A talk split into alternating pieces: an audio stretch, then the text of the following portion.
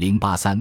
诞生于行业一线的各种解决方案，面包和蛋糕全都扔了吧。二零零二年，在报社工作第二年的春天，我藤田与一位先我一些进入报社的记者，在专门刊登东京都内新闻的地方版报纸上，共同接手了一个名为《地下百货潜规则》的连载专栏。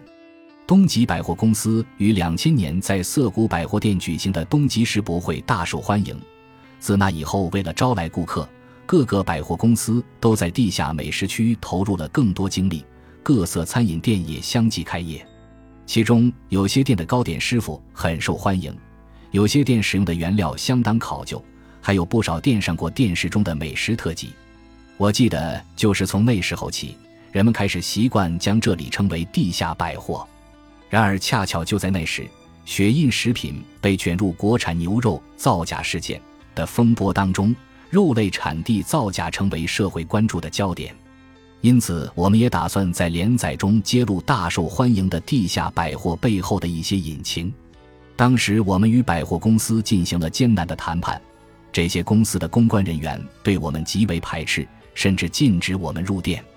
第三次连载文章的标题叫《面包和蛋糕全都扔了吧》，它的素材就是我在地下百货某家店铺的帮助下，从后门偷偷溜进去后采访到的。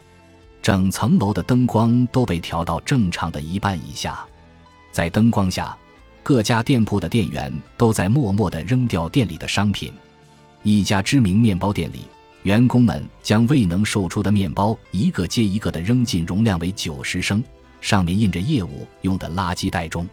店员像是单手打鸡蛋那样，将三明治挤出包装袋后扔进厨余垃圾的垃圾袋中。包装则被扔进不可燃垃圾的垃圾袋中，小吃店里那些装在托盘里的沙拉、烟泡汁以及赏花套餐也都惨遭抛弃。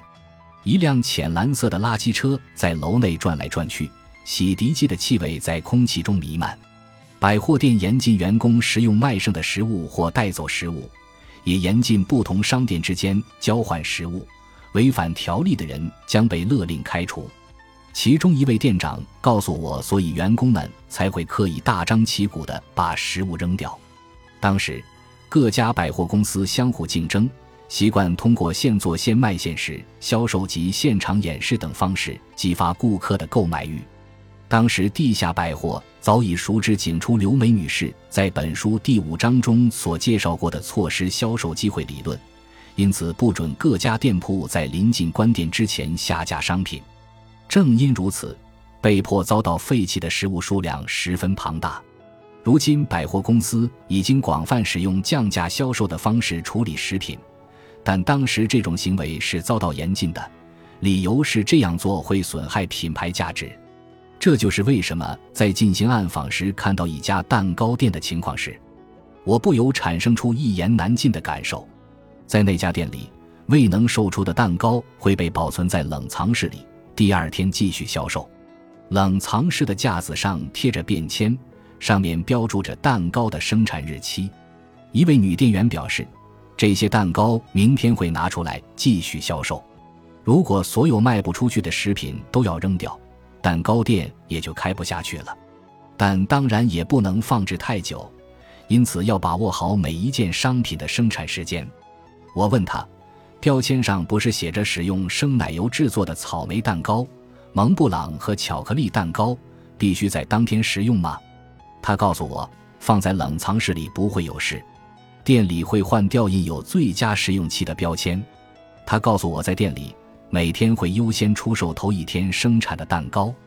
为了进行区分，店员之间会用黑话进行沟通，将头一天的蛋糕称作哥哥，当天的蛋糕称作弟弟。例如会说那个蛋糕先把哥哥拿去卖之类的话。老实说，听到这里，我不禁打了个寒战。我并非认可这家蛋糕店的行为，然而存在于食品行业中这种防止缺货的巨大压力，却能让我们窥探到由此可能引发的道德风险。本集播放完毕，感谢您的收听，喜欢请订阅加关注，主页有更多精彩内容。